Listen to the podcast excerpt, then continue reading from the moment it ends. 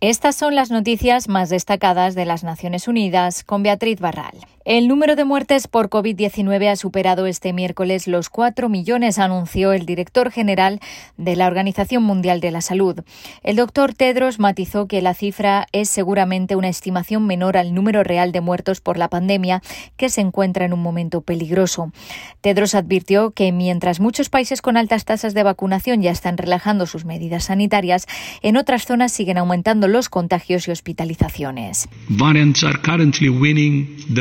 Las variantes actualmente están ganando la carrera contra las vacunas por la distribución y producción desiguales que también amenazan la recuperación global.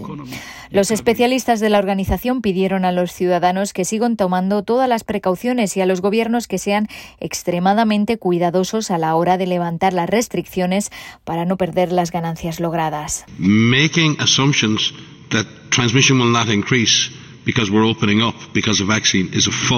Asumir que la transmisión no aumentará si abrimos porque estamos vacunando es una presunción falsa, porque no todo el mundo está vacunado y porque no sabemos hasta qué punto las vacunas protegen de pasar la infección, dijo el director de emergencias Mike Ryan.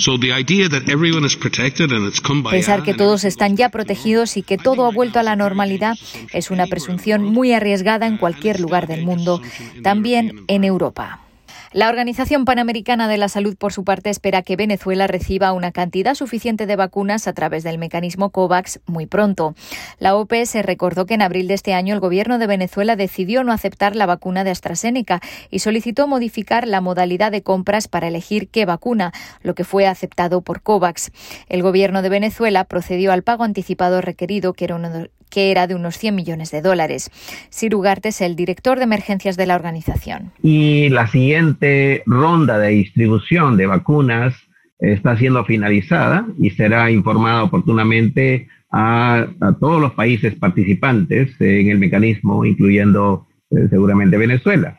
Es pertinente recordar también que la vacuna AstraZeneca es la vacuna de mayor distribución a través del mecanismo COVAX. El secretario general de la ONU ha condenado en los términos más enérgicos el asesinato del presidente de Haití. Según informaciones de prensa, Jovenel Mois fue asesinado este miércoles por hombres armados que asaltaron su residencia en el barrio de Pelerin de Puerto Príncipe, según ha informado el primer ministro Claude Joseph. Los autores de este crimen deben ser llevados ante la justicia, dijo Antonio Guterres, que transmitió sus condolencias al pueblo y al gobierno de Haití y a la familia del difunto presidente. El secretario general hizo un llamamiento a todos los haitianos para que preserven el orden constitucional, permanezcan unidos ante este acto abominable y rechacen toda violencia. Las Naciones Unidas, dijo, seguirán apoyando al gobierno y al pueblo de Haití. Y uno de cada cuatro niños menores de cinco años no es registrado al nacer, según datos de UNICEF y ACNUR, que denuncian la discriminación que sufren las madres en algunos países para inscribirlos. Se calcula que 237 millones de niños menores de cinco años en todo el mundo carecen actualmente de certificado de nacimiento. Sin ese documento, los niños corren un mayor riesgo de ser apátridas y de quedar excluidos de la atención sanitaria y la educación.